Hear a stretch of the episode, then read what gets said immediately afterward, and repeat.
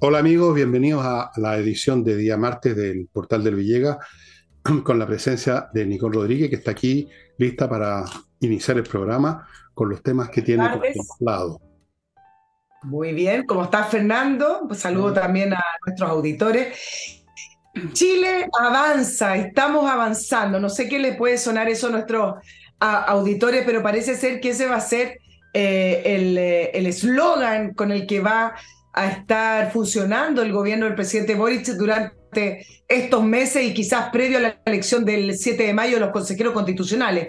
Estuve analizando las entrevistas que dieron las dos principales ministras de, este gobierno, Analia Uriarte y la ministra Toá, y creo que se puede unir también a esta idea que hoy el presidente Boric reforzó en todas las apariciones que está haciendo, porque luego de ese 70% de desaprobación, ¿qué está haciendo el presidente? Lo que mejor se va a hacer, gira, visitar, así como, como que estuviera en campaña, hagamos como que estamos en campaña. Em, y entonces, ¿qué es lo que hace? Anunciar acciones concretas del gobierno con esta frase de estamos avanzando, Chile avanza. Y enumeró varias cosas como la extensión del metro de la línea 2, donde estaba hoy, en, hoy día, Habló de ese bus que hoy va al aeropuerto directamente, el recorrido 555. Qué tremendo, qué tremendo ¿Ah? avance ese. Es un avance, claro. Gigante, gigantesco. mira, este te va a gustar. Volvió a anunciar el tren Valparaíso, que es un avance. Casi a Valparaíso. Eh, casi Valparaíso. Y eh, después nombra algunas cosas, como que estamos dando respuesta al alza del costo de la vida, la salud, la educación ¿Por qué? Porque aumentaron al doble el bono de marzo, es decir, nuestros impuestos finalmente los están tirando a, bono, en eso se gasta. Eh, el fin de semana, esto no es de hoy día, anunció que se habían rebajado las listas de espera. Y yo le voy a decir una de las partes de lo que dijo, la lista de espera en salud, y además que bajaron en un año a la mitad la, no solamente la lista de espera, sino que las horas para esperar una atención con especialistas, tres meses. y esto que parece que esperando. Se murió la mitad de los que estaban esperando, seguramente, más o menos. Y se siguen aumentando, porque dijo, esto, esto les va a parecer tragicómico, pero estamos hablando de las personas y la, la salud. Estamos muy contentos porque hemos logrado que ahora las personas que se atienden en salud pública solo esperen, escuchen, 302 días para una operación. pero, ya, ya esto es, la hueca, la cueca en pelota, como se dice, o sea, perdieron, ya, ya están disvariando, ¿ah? están disvariando, como dicen. Eh, están, ya una locura. O sea, me parece un gran avance que la gente tiene que esperar casi un año para que lo. Por supuesto que la lista sí se va a la mitad porque se mueren los, muchos de los pacientes, y no estoy exagerando. ¿Cuántos se han muerto? Creo que hay estadísticas. Se han muerto, por ejemplo, de cáncer, no necesariamente esperando, más personas que de COVID, por lo demás. Eh, eh, claro. en un año 40.000 personas. Esos son tratamientos que no se hicieron, personas que no fueron tratadas, pero hay una, hay donde usted quiera tener una estadística con las cifras en salud, son tremendamente negativas. Ahora, ¿por qué nombro esto? Porque me parece que no solamente lo que está haciendo el presidente Boric, sino que además Ana Uriarte y Toa en sus dos entrevistas durante el fin de semana reflejan una dimensión que es la dimensión retórica que tiene este gobierno que está tan alejada de la realidad. Em, Carlos Peña, en, en, su columna, eh, le, puso un nombre y habló del idiolecto, y ahí hizo una explicación al estilo Carlos Peña, pero en el fondo eh, él daba un ejemplo como cuando eh, el, que en ese minuto era diputado, el ministro Jackson dijo que él donaba su sueldo, y al final no era una donación, sino que le aportaba el partido para que el partido le financiara sus propias campañas. Entonces, es una, una confusión y una distancia con la realidad y además de oportunismo de poder intentar maquillar y retorcer la realidad para sus propios intereses. Em, y entonces, ¿qué es lo que dijo Toa? Esta, esta entrevista te va a gustar, eh, Fernando, porque refleja en gloria y majestad esta, esta dimensión retórica del gobierno. Hay tanto ruido político que se pierde de vista que este gobierno enfrenta crisis económica gigante y ha logrado controlar la situación. Lo mismo en seguridad. Yo esto lo estoy leyendo textual de la entrevista que dio Carolina Toa la tercera. Si uno va a Iquique hoy o a la Araucanía, la situación no es la que había hace un año atrás. No, peor. El gobierno ha puesto el foco en recuperar la certidumbre en el ámbito económico, político y social. Y si uno ve la gestión del gobierno, sus resultados, su énfasis, se ha hecho una convergencia fiscal en tiempo récord. Esa es parte de la entrevista de Carolina Tobá con esta idea y esta dimensión tan y tan afianzada que está de tener esta, esta, esta, esta área semántica, la cual creen que repitiendo y repitiendo Chile avanza, el, presidente en terreno, la gente va a salir de eh, estos niveles de pesimismo y negatividad que se reflejan en todas, no en una, en todas las encuestas.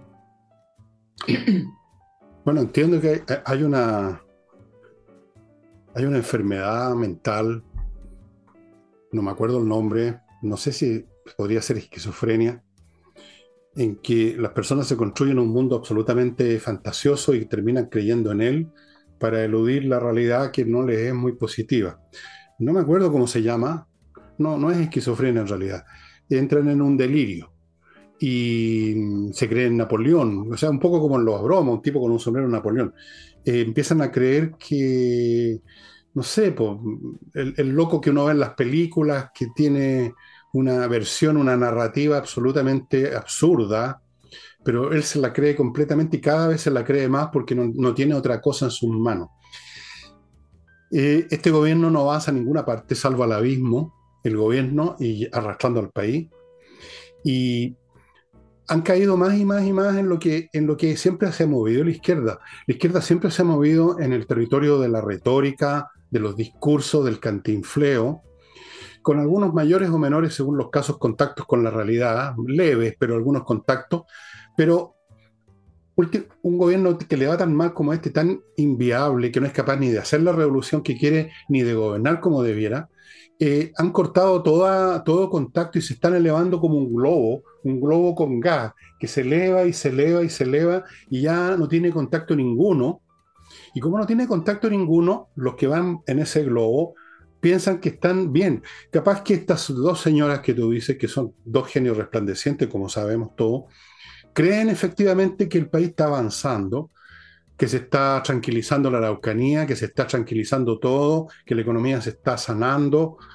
Eh, ya ni siquiera me atrevo a decir que son mentirosos, porque cuando un mentiroso cree en lo que, en lo que miente, ya no es mentiroso, simplemente es enfermo mental, digamos. El mentiroso sabe que está mintiendo. Los que no saben que están mintiendo están en un estado de delirio, simplemente. Y este gobierno entró, parece, en la fase del delirio y creen que pueden reconstruir la realidad, a lo mejor en eso consiste esa idea de la construcción de la realidad, que la pueden reconstruir con palabrería. Eh, ¿En qué va a terminar esto? No lo veo muy bueno para el gobierno. Yo creo que no, no, tienen mucha cuerda por delante. De una forma o de otra se va a producir alguna crisis que va a hacer explotar ese globo que sigue subiendo. Sí, ahora hay otra área que, quería cortito eh, analizar contigo y nuestros auditores que tanto también opinan con respecto a las entrevistas del fin de semana, porque saqué otra conclusión, aparte del tema retórico. En la entrevista a Ana Liuriarte, cuando finalmente dice que los indultos los decía el presidente y el gabinete apoya esa decisión, ya hizo una explicación. Yo creo que con esa frase y otras que dijo la entrevista que ustedes también pueden revisar, yo creo que queda de manifiesto y queda zanjado el tema de las dos almas famosas del gobierno, porque el gobierno no tiene dos almas. Tanto se repite como la entrada del socialismo democrático como que fuera a marcar una diferencia en el programa de gobierno. Ana Leuriarte, la ministra Toa, Marcel no, no estuvo tan implicado, pero eh, ambas que están en la primera línea del comité político han apoyado por lo menos los indultos y si no los apoyan, no lo han dicho y por lo tanto, ¿qué diferencia hace? Las dos almas del gobierno, con la respuesta de Ana Uriarte, finalmente queda acá zanjado el tema de que no existe tal dos almas, hay un alma que se compone de dos pactos políticos, ya vamos a hablar de eso por las listas de, candidatos, pero finalmente el itinerario y el programa de gobierno es el mismo. Y fíjate que hoy la vocera de gobierno, porque están todos en terreno, Fernando, porque hay que subir el 70% de desaprobación, hay que bajarlo y subir la aprobación del gobierno, así que están, están como hacen como que trabajan. Así que están todos en la calle. Y hoy día la, ministra Vallejo, a propósito de las dos listas o listas, eh, dijo lo siguiente, para, también para reforzar un poco la idea de lo que tú dijiste en el programa de ayer. Nosotros estamos en un momento donde estamos logrando cada vez más hacer una síntesis de nuestro proyecto transformador. Es decir, el proyecto no ha cambiado, el que quiere integrar el gobierno puede venir, pero nuestro proyecto sigue siendo el mismo. Bueno, así es como se están enterrando, están en medio están medio sepultados y ellos mismos están paleando, son, son el cadáver y el sepulturero al mismo tiempo, una situación muy curiosa. Nunca tuvieron dos almas, esto lo hemos conversado antes, Nicole, y creo que está clarísimo que es un alma, un alma confusa en todo caso, un alma que está en estado de delirio ahora, que cree que puede gobernar o subir rating recorriendo los medios de comunicación, donde además ahora los periodistas son un poquito menos, menos claudicantes, menos menos, etcétera, que antes, porque se dan cuenta, están olfateando con ese, esa, esa, no sé si llamarlo oportunismo, sentido de la oportunidad, que ven que los vientos están cambiando. Yo no sé qué en qué creen, pero nunca tuvieron dos almas. Es, un alma revolucionaria al peo, no, que no tiene claridad, que ni siquiera se atreve a hablar de sí misma. Piensa tú lo siguiente, cuando yo era nene, joven, los socialistas decían de frente, vamos a construir el socialismo. Allende decía vamos a construir el socialismo con vino tinto y empanada. Se era socialista, se creía en el socialismo, se creía en la planificación central, se hablaba del área social de la economía, montones de empresas controladas por el Estado. Todo eso era, por supuesto, ruinoso, pero ellos creían en eso y lo decían francamente, y muchos chilenos lo creían también y lo seguían. Ahora, estos revolucionarios, que no saben qué es lo que van a hacer porque tienen una cierta sospecha que el socialismo no funciona, no se atreven a decir su nombre, no se atreven a presentarse, no se atreven a decir esto es una revolución porque estamos cambiando las instituciones, cambió la élite del poder. No, lo llaman transformaciones profundas. Entonces, son un alma, un alma, no dos, pero un alma realmente en un estado de salud muy precario, Nicole, muy, muy confuso, delirante, y fracasado, yo creo que ya fracasaron, lo he dicho, me, quedó claro hace ya un, tiempo, fracasaron, su proyecto fracasó y lo están sustituyendo por la retórica y salir a la calle hacer qué, no sé, y no creo que les vaya a ir muy bien, ¿ah? ni en los medios de comunicación ni en la calle. O sea, cuando dicen la calle, por supuesto, no salen a la calle de verdad, no se atreven a, poner un pie en la calle de verdad, ¿no? Porque yo creo que los pifian, no sé, ya hemos visto videos de eso. Claro, ahora a propósito de, la retórica, recuerda esos tiempos en los que nos comparábamos con otros países latinoamericanos y decíamos, qué suerte, qué bueno que nosotros somos reconocidos por seriedad, somos reconocidos eh, por eh, nuestra certidumbre, por el respeto y además porque nuestros políticos actuaban responsablemente, en alguna medida todos los países tienen problemas con la política y con sus políticos y todos tienen ciertas capas de, ineficiencia, corrupción, etcétera. Pero nos diferenciamos de Latinoamérica. Y hoy día escuchando al presidente Fernández, para que luego hablemos de la CELAC, que se mandó una declaración que dijo que parte de la inflación de Argentina estaba en la cabeza de los argentinos, es decir, en el imaginario de los argentinos. Y nosotros siempre antiguamente escuchábamos, veíamos estas cosas de Cristina Kirchner, de Néstor Kirchner, de, de, de estos gobernadores progresistas populistas y hacíamos así, Maduro, Chávez, que también inventaban, vamos a construir esto, inventaban cosas. a mí me parece que Chile hoy, la clase gobernante que tenemos, o el grupo gobernante que tenemos, y también en el Parlamento, no nos diferenciamos de eso. Hay muchas veces que todavía escucho esos comentarios como, mira lo que, lo que dijo el presidente Fernández. ¿Cuál es la diferencia de la cantidad de absurdos que también hablan nuestra clase política, nuestro propio presidente y nuestra coalición gobernante y nuestros congresistas, me parece que hoy en día no nos diferenciamos en nada. No, porque en general las izquierdas en todas partes del mundo, con variantes, viven en un mundo fantasioso. Si todas las izquierdas viven, porque como la realidad no se pliega a, sus ideas, como la realidad no, que, tratan de imponer se resiste, como si logran imponerla, la cosa fracasa. En otras palabras, como la realidad es porfiada, obtusa y reaccionaria, entonces se crean mundos de fantasía. Recordemos, estimado amigo, para poner un caso que llega a ser para la risa, que en la Unión Soviética existía una publicación, creo que era bianual o, trianual, que era una, especie de enciclopedia, la enciclopedia de la Unión Soviética. Y fíjate que, según, para la risa, según las circunstancias políticas, la misma historia que tú habías leído en la, en la edición anterior ya había cambiado, incluso habían cambiado las fotos. O sea, ellos no viven en la realidad, no la aceptan. Tratan de, como todos los utopistas, creen en una utopía que no funciona y en la medida que no funciona, por una parte se ponen delirantes y por otra parte se ponen opresivos. Como la gente no se pliega, la obligan a bayonetazo limpio, la obligan a la fuerza, la meten al gulag, la, o ahora la cancelan. Entonces, nada de raro. Como están gobernando izquierdistas en este momento en Chile, evidentemente están gobernando estos delirantes. No, nada de raro. Permíteme ir a mi primer bloque, Nicole. ¿Me das permiso? Por favor, adelante. Adelante estudios. KMRP, estimados amigos, un software financiero, contable y administrativo para empresas chicas, grandes, medianas, para saber, primero que nada, si el negocio está perdiendo o ganando plata, cuánto le deben los clientes, facturas electrónicas, para revisar los estados financieros, controlar stock, que cosas que a veces se olvida, en los restaurantes, especialmente un problema bastante serio los stock, de repente desaparecen. Todos sabemos eso la, procesar remuneración, archivos de Previred, se integra con los bancos, se integra con el Servicio de Impuesto Interno, en fin, un montón de servicios que yo lo invito a conocer en el sitio de ellos. KMERP, ustedes están viendo la dirección aquí a mi derecha. Siempre todo a mi derecha.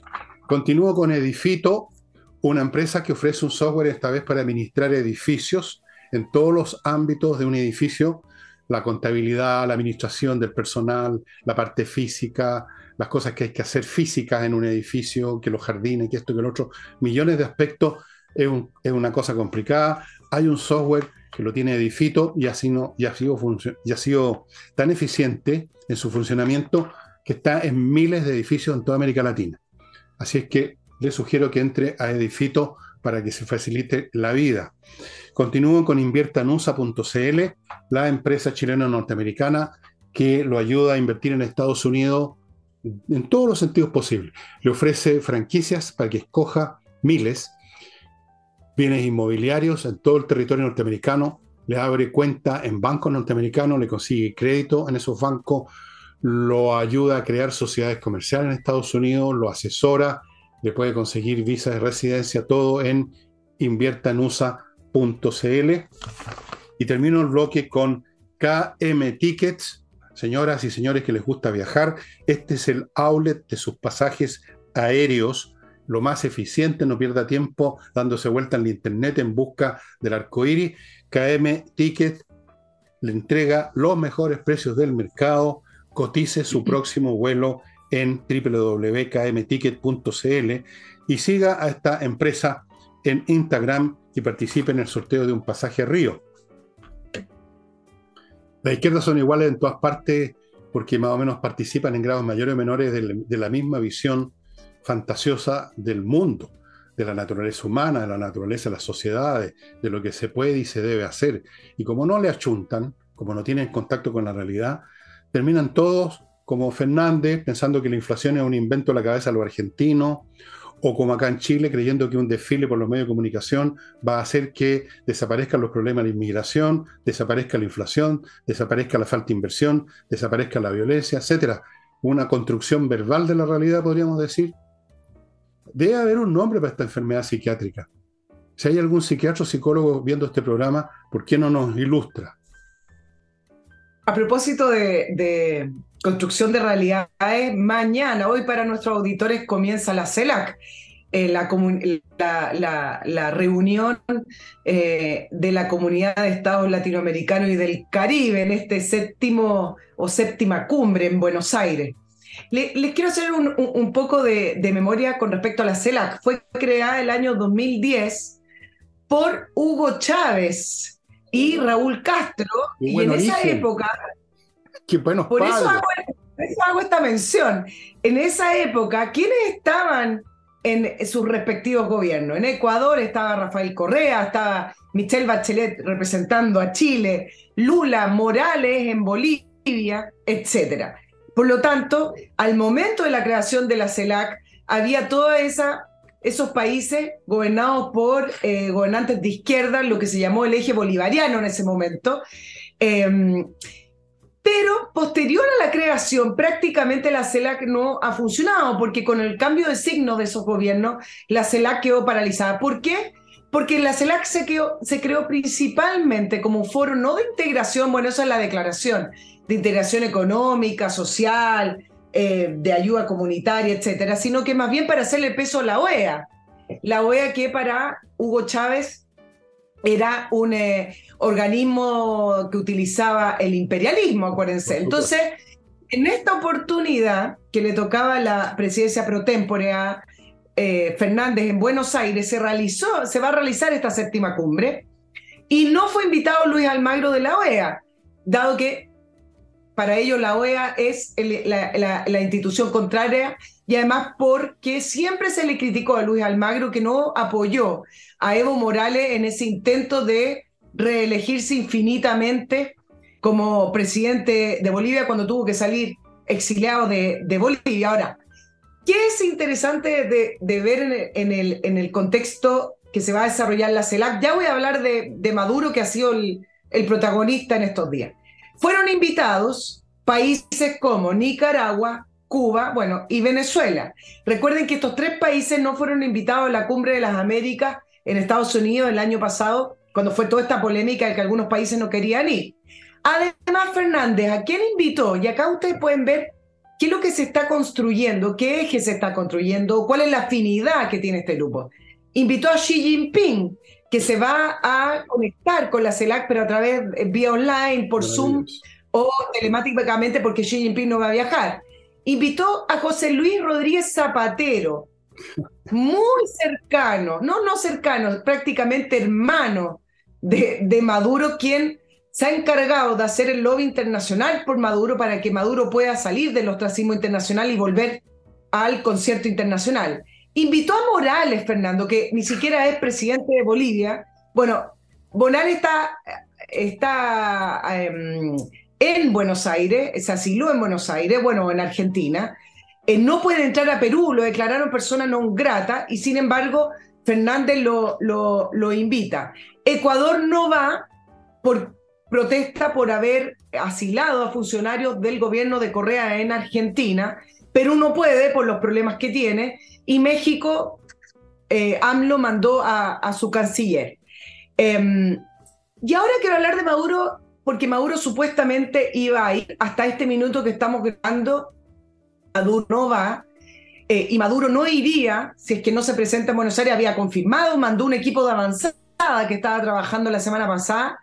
Pero ¿qué pasó? Que la oposición argentina solicitó arresto para Maduro por crímenes de lesa humanidad, respaldándose en el informe que elaboró Michelle Bachelet, además de otras acciones judiciales que entraron a tribunales para poder arrestar a Maduro. Pero yo acá quiero hacer un punto. Sí, pero hacer, Maduro, déjeme, hacer otro punto. ¿Qué pasa con Chile? ¿Va a sumarse a esa cuestión? Chile viaja, Boric viaja mañana, o sea, hoy, martes. Claro ah, que Chile está. Qué bien, qué bien, muy bien. Me parece que vaya ese congreso de puras democracias maravillosas. Qué menos. Ese es el punto, cuando la CELAC declara en sus principios que ellos eh, están por el pleno respeto de los derechos humanos y las democracias, no se puede invitar a dictadores. Y acá no es un problema de semántica o es un problema de, de, cómo se mira. Nicaragua es una dictadura, Cuba es una dictadura, Venezuela es una dictadura.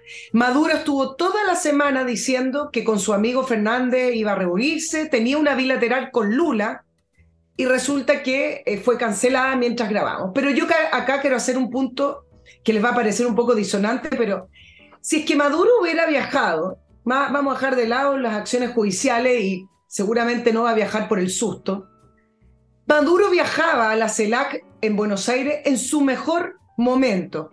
¿Por qué me van a decir? Porque resulta que la oposición, dime Fernando. No, diga, siga, siga. Sigue. La oposición en Venezuela ya sacó a Guaidó de su cargo y la oposición no ha podido ponerse de acuerdo en cómo van a seguir. Guaidó no era un problema de Guaidó, sino que la oposición lo que hizo al, lanzar a Guaidó como un presidente encargado de decir, bueno, nosotros somos el poder electo democráticamente, que era la Asamblea Nacional, donde Maduro no obtuvo mayoría, y nosotros vamos a gobernar, y Guaidó fue electo como ese presidente de esa Asamblea Nacional. Bueno, después de tantos años de funcionamiento con Guaidó, no dio resultado, la oposición en Venezuela sigue dividida, y lo sacaron, Guaidó ya no va más. Por lo tanto, hoy Maduro no cuenta con una oposición que le, que le haga frente. Reanudaron las negociaciones en México, donde la oposición sigue dividida en aceptar las elecciones o no ir a elecciones con Maduro en la presidencia. Pero más importante, y con esto termino, es que Estados Unidos, con la presidencia de Biden, dejó de ser un actor de presión para Maduro. No solamente están apoyando las negociaciones, sino que además eh, Estados Unidos ya permite eh, la comercialización o la venta con petróleo venezolano, dijeron de manera acotada, pero le están levantando algunas sanciones. Están así que en su discurso de la semana pasada Maduro dijo que él estaba a favor de que Estados Unidos mandara una delegación. Imagínate el, el nivel en el que está Maduro hoy. Por lo tanto, independiente de las acciones judiciales, Maduro hoy está más fortalecido que hace algunos años atrás. Bueno, vamos a ver. Vamos a ver. Eh, antes de hacer mi comentario, que lo haré lo más breve posible, les quiero recordar Edisur, estimado amigo, la editorial chilena que presenta puros eh, productos de buena calidad, autores internacionales importantes, y les quiero hacer énfasis en esto que les mostré ya la vez pasada. Este es un grupo de fascículos en que está la historia, la historia de Chile de Encina en el resumen de Castedo. Y ahora les quiero mostrar, para que vean ustedes lo entretenido que puede ser la, historia, eh, uno de los fascículos por dentro que ustedes ven viene con ilustraciones, fotografías cuando las hay, dibujos, toda clase de cosas relativas a nuestra historia. Este, este, este fascículo trata de Balmaceda, que es uno de los íconos de la izquierda en Chile, entre paréntesis, han contado unos cuentos sobre Almacea que no tienen nada que ver con la realidad, ¿no? Pero es, un, es un ícono. Es súper entretenida esta historia, irla viendo con, con, todo este material gráfico de, que está acá en esta historia de Chile, que yo me la voy a mamar, fíjense, me la, me la voy a mamar por tercera vez, porque yo me leí en un momento, cuando era más loco que ahora, la de Encina, por lo menos parte de ella, Luego me leí la de Casteo que me mandaron de regalo y ahora me la voy a leer de esta manera. Esto en Edisur. Continúo con autowall.cl, la empresa que va a su domicilio a dejarle súper bien la carrocería de su vehículo en una hora. Perdón, en un día, no en una hora. En un día. En un día se lo dejan tiquitaca y usted está viendo lo que hacen y por lo tanto la calidad está garantizada por usted mismo, porque usted está viendo. En un día su auto está listo, listo para salir cascando al día siguiente. Continúo con, acuérdense, autowolf.cl. Continúo con kmmillas.cl, donde usted puede vender las millas acumuladas a buen precio antes que las empresas aéreas se las borren. kmmillas.cl. Si no va a viajar pronto y va a ocupar todas esas millas, más le vale ir a kmmillas.cl. Y termino el bloque con Oxinova, el polvito mágico. Este me refiero a un polvito para los malos olores, ¿no? este es un programa decente, que viene en un sobre como de sopa, usted lo mezcla en un litro de agua, se convierte en una sopa con unas bacterias buenas, aeróbicas, usted lo echa ahí donde están los malos olores y los malos olores desaparecen porque los malos olores los producen otras bacterias que son las anaeróbicas. Las aeróbicas llegan y las destruyen y por lo tanto con eso se acaban los malos olores. Es la manera eficaz de hacerlo. Bueno, mira, todo lo que tú has contado con detalles de esta cuestión, yo no sé a dónde va, digamos, qué va a salir de eso, si es que algo puede salir, nada, por supuesto, son, se dan vuelta, eh, son izquierdistas, así que todo queda en palabrerío. Eh, las famosas integraciones no van a ninguna parte, la, hermandad entre los pueblos se queda en el cóctel, eh, se abrazan, se consideran todos amigos y hermanos, y nada, no pasa nada, no significa nada, un cero a la izquierda. es una avatar más del mundo verbal y fantasioso en que se mueven, mientras sus países respectivos se hunden en la miseria y en la ruina. Fíjate que todo este club, y podríamos agregar otros países que también tienden a juntarse unos con otros, ¿ah? Irán con Rusia, con China, con Corea del Norte, todos los países, entre comillas, antiimperialistas, todos los países, desde los más chantas económicamente y en ruina y más dictatoriales, tienden a gravitar unos hacia otros y juntarse en una concertación de los chantas, el club de los pencas, de los chupacalcetines. En el caso de América Latina, porque ni siquiera hay un país grande como China. Bueno, ese es el que hay que chuparle los calcetines. Te voy a decir un pronóstico para unos 10 o 20 años más. Los chinos se van a apoderar de la mayor parte de las economías de todos estos países latinoamericanos rascas de izquierda. Así es. Las van a entregar. Y, yo, y, yo puedo, y te compro esa, esa proyección, Fernando, porque al final de cuentas, cuando a, los países solo les interesa poder influenciar, independiente a quién está al frente en el gobierno, si un dictador o no, ahí tiene el espacio China. Por, de hecho, por eso lo están invitando, porque en el fondo estos países que arruinan las economías, porque al final tienen una mirada eh, estatista, tiene una mirada de redistribución, no de crecimiento, lo que necesitan son recursos. Y China ah, viene anunciando hace varios años, desde la creación del CELAC, que le abre la puerta para poder, eh, eh, para poder ofrecer financiamiento en América. Ahora, otra de las conclusiones que se está preparando y que algunos dicen, veamos cómo sale, porque tú sabes que los, los presidentes se juntan al final, pero las comitivas eh, ya tienen preparadas las resoluciones finales, las conclusiones de, este gran encuentro de la CELAC. Decían que iban a hacer una declaración final en contra de Bolsonaro por este famoso asalto a los poderes del Estado. Y acá es donde uno dice, mira, mira la fuerza que adquieren en estas redes los presidentes de izquierda, porque logran hacer del evento de Bolsonaro la gran demostración antidemocrática y fascista de Latinoamérica, cuando paralelamente tú tienes a, al presidente de México reformulando las instituciones electorales para poder controlarlas. Paralelamente, en Bolivia, Luis Arce está encarcelando opositores. Paralelamente, el presidente Fernández ahí en Argentina está tomando acciones judiciales contra la Corte Suprema. Y por último está Pedro Castillo en Perú, que intentó hacer un autogolpe de Estado.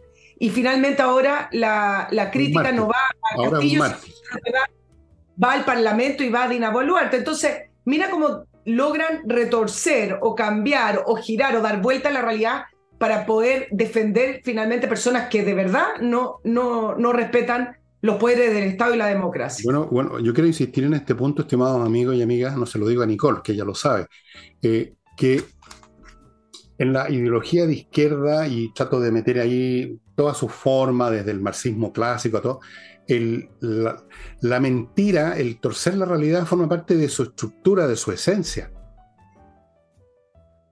yo no quiero que se enojen conmigo las personas religiosas, pero si ustedes examinan fría y objetivamente las doctrinas de las religiones, van a observar también que es una construcción que si ustedes la observan con un poquitito de sentido común van a darse cuenta que son insostenibles nomás, pues.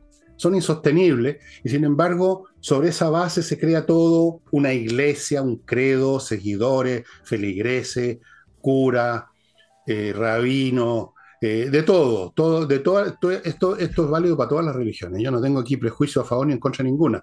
Me parece que todas son unas construcciones verbales fantasiosas que no resisten el menor análisis de la lógica.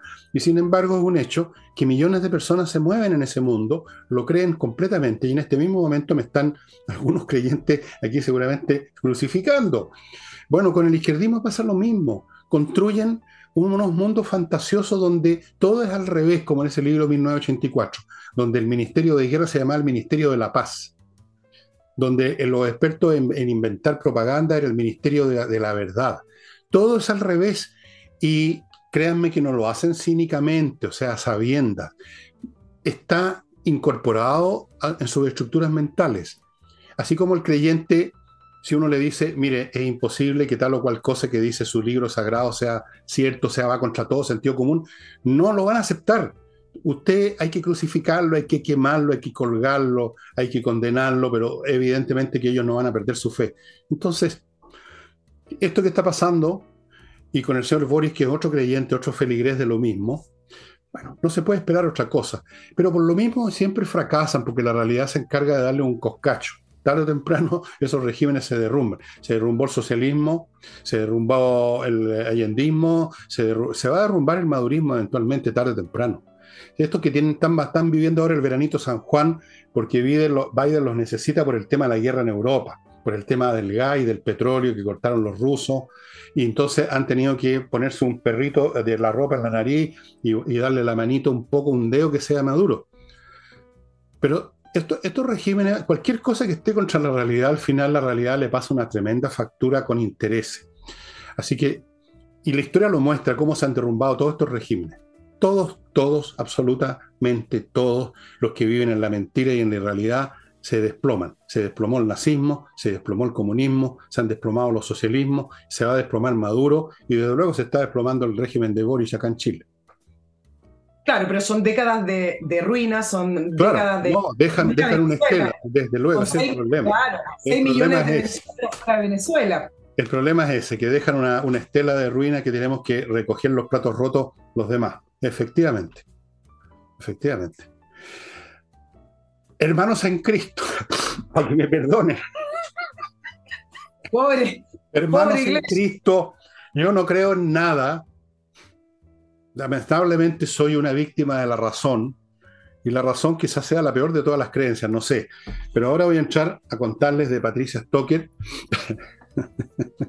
que es un grupo de profesionales que se encargan de registrar y defender y renovar y mantener su marca comercial para que nadie se la pueda robar y generarle problemas. patriciastocker.com. Compreoro.com. De vez en cuando me equivoco de nuevo porque estoy gaga y digo compreoro.cl. No es .com. Compreoro.com. Compre oro y plata, el metal precioso, el lingote, 99,9% pureza, certificado por la Universidad Católica, una excelente póliza de seguro. Usted nunca va a perder plata con el oro y la plata.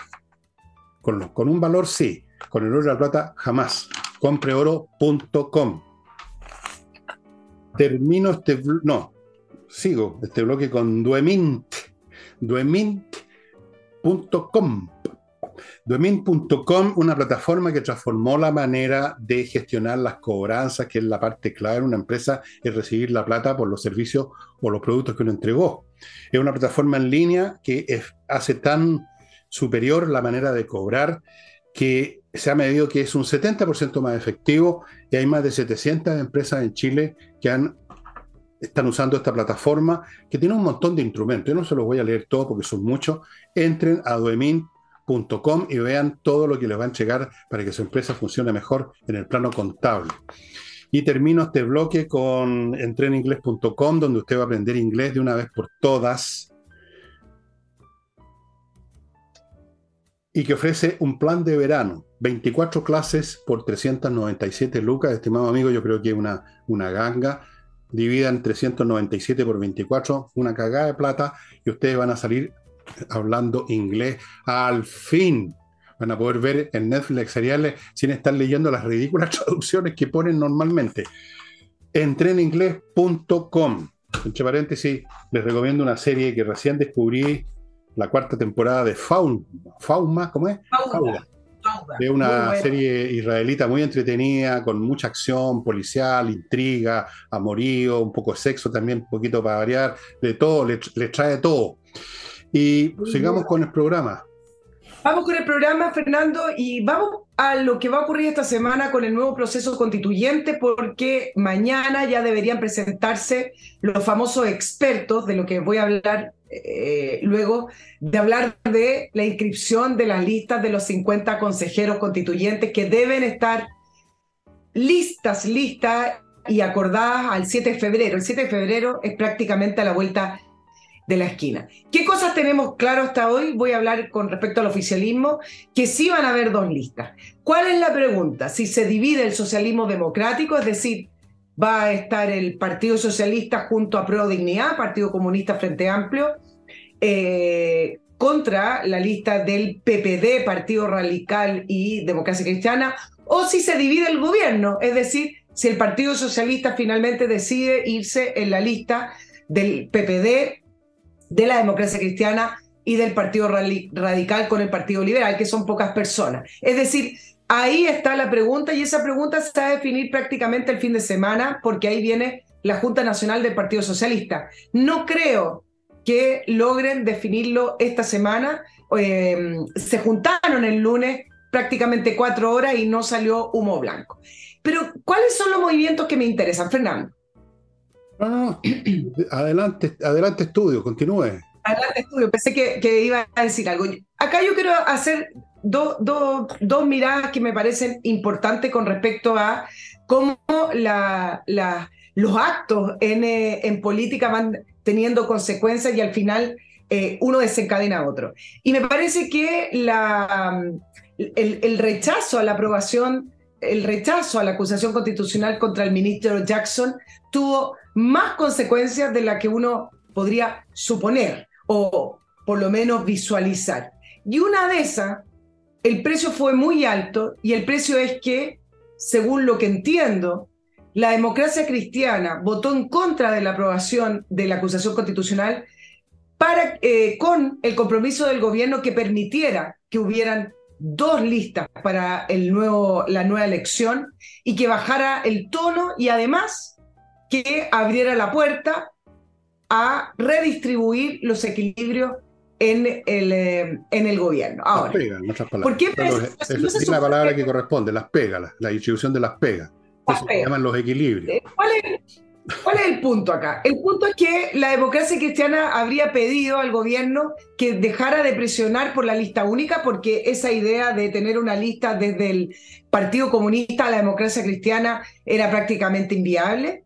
Eh, si ustedes pueden notar, después de la acusación constitucional, el gobierno se ha involucrado en menor medida con respecto a la lista única, por ahí ha, ha hecho algunas declaraciones pero dejó abierta la puerta diciendo que esto les gusta, no hay que dramatizar. Si ustedes ven, dicen, sí, queremos lista única, pero no hay que dramatizar porque seguimos siendo una coalición de gobierno y por eso la ministra Toa salió con esta gran frase el fin de semana diciendo que ella propone un nuevo pacto de gobierno con las fuerzas del socialismo democrático por un lado y con el, eh, el apruebo de dignidad por otro. ¿Por qué? Porque sí se van a redistribuir las fuerzas eh, en el gobierno con lista única o no, con dos listas, pero las fuerzas en el socialismo democrático y eventualmente con la democracia cristiana que abre la puerta, pero que a veces vuelve a abrir la ventana, se estarían eh, configurando ahí nuevos cargos, nuevos cargos. ¿Qué es lo que se ¿Qué es lo que la gente dice? Hoy día estuve averiguando. Bueno, ¿qué va a hacer el Partido Socialista? Al final, el Partido Socialista es el que tiene acá el sartén por el mango. Y la verdad es que si bien algunos de las directivas, eh, como Camilo Escalona, el vicepresidente, ha dicho que ellos van por la lista única, varios proyectan que el Partido Socialista se va a unir a sus socios tradicionales como el PPD y van a intentar reconstruir lo que ellos proyectan como volver a tener ese electorado de la centro izquierda. Bueno, yo te voy a contar lo que yo creo que va a ocurrir. Aquí viene Nostradamus 2.0. Yo creo que el Partido Socialista en última instancia se va a ir con el gobierno, va a ir con el gobierno. Es muy fuerte la inercia, la historia, la tradición y la, y la mm, composición del Partido Socialista que está con Camilo Escalona. O sea, puede que no haya lista única, pero el Partido Socialista yo creo que no es imposible que se junte con el PPD y con los otros, pero lo más probable es que se sume al Partido Comunista, como lo ha hecho toda la vida, y con el Frente Amplio. Hay fuerzas demasiado potentes, yo creo, en la lógica de las cosas. Por el otro lado, la otra lista, PPD, radicales y demócratas cristianos, lo que queda los demócratas cristianos, es bastante debilona bastante así, por lo menos en el papel, sin el Partido Socialista, y todavía hay tiempo para que los compren. Todavía hay tiempo para que la señora, la señora de las 2M, la señora Uriarte, salga con un maletín a ofrecer, no sé, pues, cargos, entrada al sistema, destinaciones, de repente amenaza a algunos que tienen algunos esqueletos en el, no sé. Todavía hay tiempo para que en el último momento, en la hora 25, todos encuentren que en el fondo nos amamos y que somos un solo corazón y en realidad vamos a ir en una lista única. Todavía puede ocurrir. las fuerzas representadas por Girardi, no sé, no sé cuánta fuerza tiene. La fuerza de Girardi es plantear una perspectiva futuro, una identidad propia que les puede dar fruto en el futuro. La fuerza del gobierno es que puede entregar ahora beneficios. ¿Qué es más fuerte? El, el, cálculo de Girardi de que si vamos en una sola lista nos vamos a la cresta, pero o el presente. Yo siempre he pensado que el presente tiene mucho más fuerza en las personas que el, futuro, por eso es que todos metemos las patas cada rato, porque por, por, beneficiarnos ahora o por un gustito ahora, digamos, nos olvidamos del costo que va a tener. Así que lo, de la lista separada todavía yo no lo doy por cerrado y en todo caso lo doy por casi cerrado por el Partido Socialista. Puedo estar equivocado, por supuesto, esto no, no estoy aquí decretando nada, estoy diciendo lo que creo que va a pasar nomás, Nicole. Sí, y es interesante porque la decisión del Partido Socialista, como decía, o divide al gobierno o divide a la socialdemocracia, ¿qué es lo que implica? Si un movimiento al final tiene efecto dominó sobre el otro, implica que el PPD, PRPL pueden empezar a mirar, van a necesitar, porque efectivamente terminan siendo muy débiles, van a necesitar más fuerzas de la centroizquierda. Pero Demócratas, por ejemplo, ya dijo que podía ir con Chile Vamos. Eh, y entonces, ¿qué es lo que van a, hacer para poder ir conquistando a todas estas fuerzas nuevas que todavía son débiles, que todavía no tienen tanta base, pero que a lo mejor pueden acarrear cierta parte del electorado que votó eh, a lo mejor rechazo, pero que quiere una nueva constitución? Bueno, ese es el movimiento que a lo mejor el Partido Socialista tampoco quisiera que ocurriera porque a lo mejor se conforma otro eje político que, que todavía no hemos visto. Ahora, son puras suposiciones. Yo lo que le transmití fue lo que pude averiguar hoy con algunas personas de, de, los partidos, cómo vienen las negociaciones. Pero lo interesante también es ver cómo se han estado peleando, porque si bien Girardi fue muy astuto en decir esto de la lista del indulto, no lo podemos mezclar, es decir, ahí marcó una posición política, y cuando uno lee a Ana Liuriarte diciendo, bueno, nosotros apoyamos prácticamente los indultos, apoyamos al presidente, por ende apoyamos los indultos, es decir, esa, esa diferencia que Girardi intenta mostrar programáticamente no está dentro del gobierno. Pero ¿qué le respondieron al PPD, Guillermo Tellier? Bueno, si nosotros somos la lista del indulto, ustedes son la lista de Sokimich.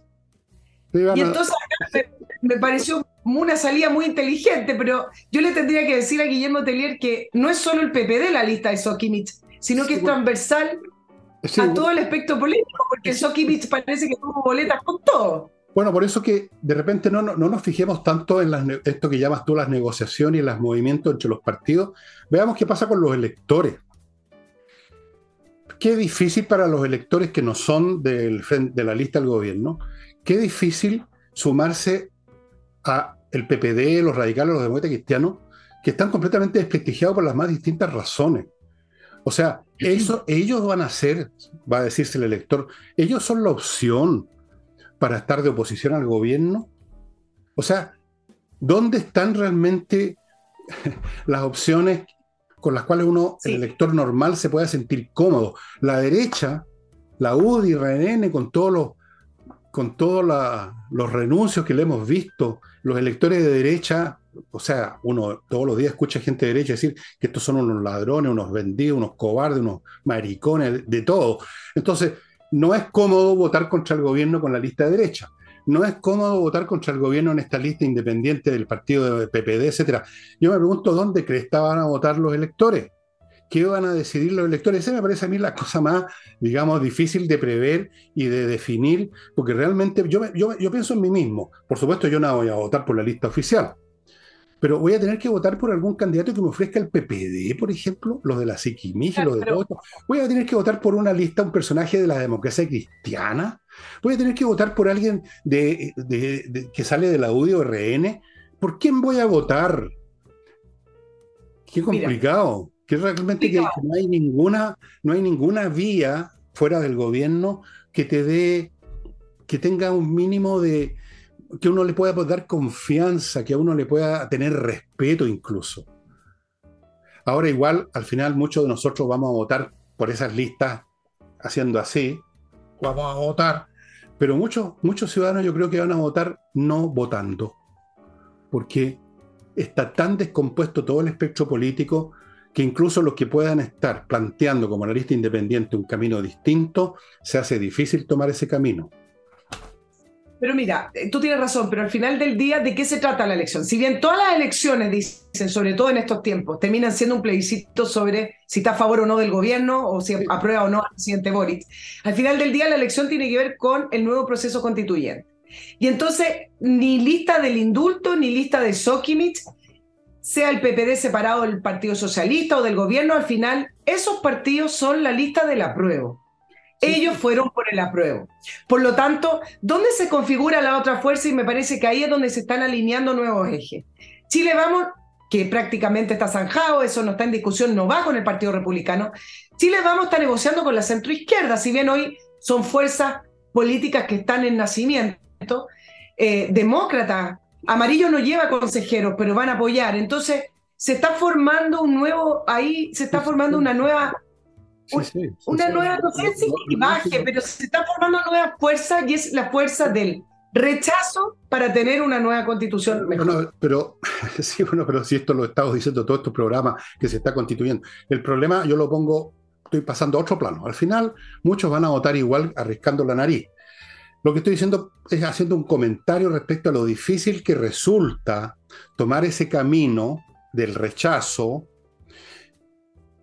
articulado de esta manera distinta con estos incumbentes. ¿Me entiendes?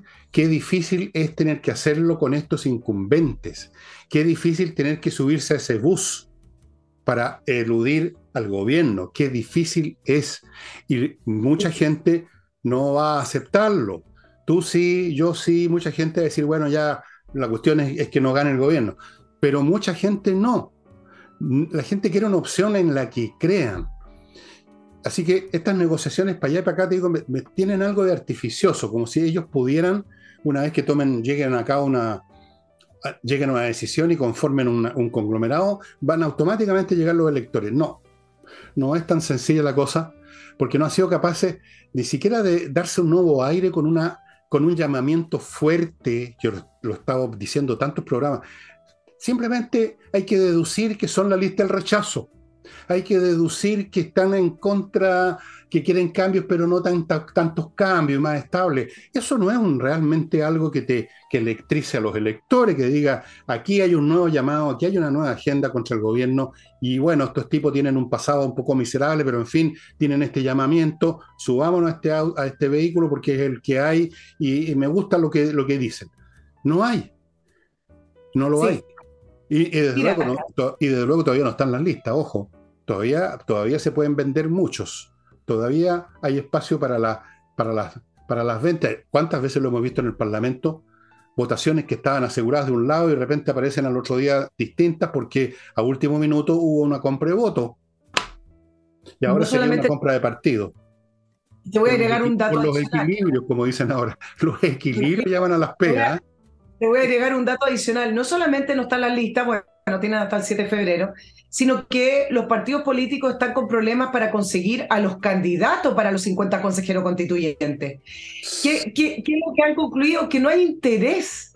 Y no hay interés por múltiples factores. Por el lado de la izquierda, este proceso no les entusiasma, porque este es un proceso que ellos dicen tiene demasiado tutelaje, no es esta asamblea constituyente que ellos soñaron con épica, por lo tanto, no les interesa participar. Yo creo que al, final del día a la gente sí le interesa ser candidato de distinta manera. Pero bueno, en este minuto, en el día que estamos grabando, los partidos políticos están con serios problemas para conseguir candidato. Entonces, eh, no solamente no hay interés en la izquierda, sino que además, como las normas dicen que quienes son consejeros constituyentes no se pueden presentar a futuras elecciones, y este nuevo proceso está encima de nuevas elecciones municipales, parlamentarias y presidenciales, resulta que cualquier persona que participe no puede tener ningún tipo de interés bueno, ya en, Por eso que te digo Para terminar, y tú sabes lo que están haciendo, según lo que leí en algunos reportajes y estuve averiguando, le están ofreciendo esto, estas postulaciones a militantes históricos, es decir, a los antiguos de la concertación, en el caso del, del PPD, del PS y, del Partido Radical, lo mismo que la UDI y RN. y resulta que al parecer les interesa. Este va a ser la fiesta de los vampiros. Van a exhumar cadáveres políticos. Exacto. qué buena. Bueno, ¿qué, ¿qué, persona con dos dedos de frente se querría pringar sumándose a, cualquiera de todas estas agrupaciones? Que a mí me vinieran a ofrecernos cosas que no va a ocurrir, pero suponte, o a ti, oiga, usted sería candidato del Chile Vamos o de la lista del socialismo democrático, yo le haría tapa. No tengo interés en mezclarme con esas agrupaciones. Y mucha gente diría lo mismo, me van a pringar, esa es la expresión que se usa, me van a contagiar con todo lo que ustedes han sido y son hasta el día de hoy. Y sobre todo, como te digo, si no hay ningún llamamiento importante, sino que es puro lo que tú has estado diciendo, que negociaciones, transacas, que para acá, que para allá, lo de siempre. Eso no calienta a nadie, a nadie, salvo a los más pencas. Mira, van a terminar llegando figuritas de la televisión, del periodismo, personajes intelectualmente de izquierda, va a llegar toda esa gente. Van a poner a gente que a lo mejor es simpaticona. Estoy pensando en algunos animadores de televisión, los van a llevar. Vamos a ver cómo responde el electorado en esta cuestión, porque como te digo, está el tema del rechazo a la prueba, está el tema de oponerse al gobierno o no, pero está el tema también de lo difícil que es sumarse a partidos supuestamente más o menos de oposición o en paralelo, que no tienen ni llamamiento y que están pringados de arriba abajo la fatiga. O con lo que sea. La gran familia de los de Alibaba y los 40 ladrones, pues finalmente. Así, es, pues y la fatiga constituyente, la paciencia de la gente que ya se siente alejada y desinteresada del. Yo igual voy a llamar a votar. pero, pero preocúpense de, nuestra, de nuestros problemas. Yo igual voy a llamar a votar porque hay veces que hay que elegir el mal menor. Elegir el mal menor. No sé por quién, por qué cadáver que saquen de, que saquen, digamos, del, baúl de los recuerdos, ah, quizás qué personajes van a sacar. Eso es interesante, ¿eh? ¿Qué muertos van a exhumar? Y los van a poner con unos, alambres para que parezcan vivos, los, van a maquillar con unos tanatólogos, a los cadáveres descompuestos los van a pintar. ¿Has visto esas fotos de cadáveres del siglo XIX que le sacaban fotos? La misma cuestión. Bueno, si te digo la lista que, del, que salió el fin de semana de eh, las personas a las que se les acercaron para ofrecerle estos cargos, tú te, te caes espanto. O sea, era, recordar como los 90, una cosa así, de esa clase política que estuvo en primera línea durante 30 Me imagino. el Tony Caluga va a ser, digamos, el más serio todo. Amigos, espacioajedrez.com les recuerda que ya casi nos van quedando artículos de esta segunda partida. No sé cuántos quedarán, entre a espacioajedrez.com y vea. Y acuérdese que si queda alguno y lo compra, usted se va a más llevar tres eh, membresías gratuitas para un montón de actividades en espacioajedrez.com. Les recuerdo, Hey, el corredor más rápido de Chile para vender propiedades inmobiliarias, cosa ahora fundamental el tener al mejor corredor porque cuesta vender hoy en día. Y finalmente miclimo.com, la climatización premiada que está en este momento en la Summer Week, la semana del verano, con precios especiales, regalos, beneficios. Esta semana, amigo, esto termina a fines de el 29, entiendo, el 29. Y nos estamos yendo, estimada Nicole. me pasé pero muchísimo la hora que tenía aquí puesta, pero me la, me la subrayé. 18, eh, eh, eh, no saca. No se puede, no se puede. Ya, estimados amigos, sería todo por hoy. A Nicole la ven de nuevo este jueves.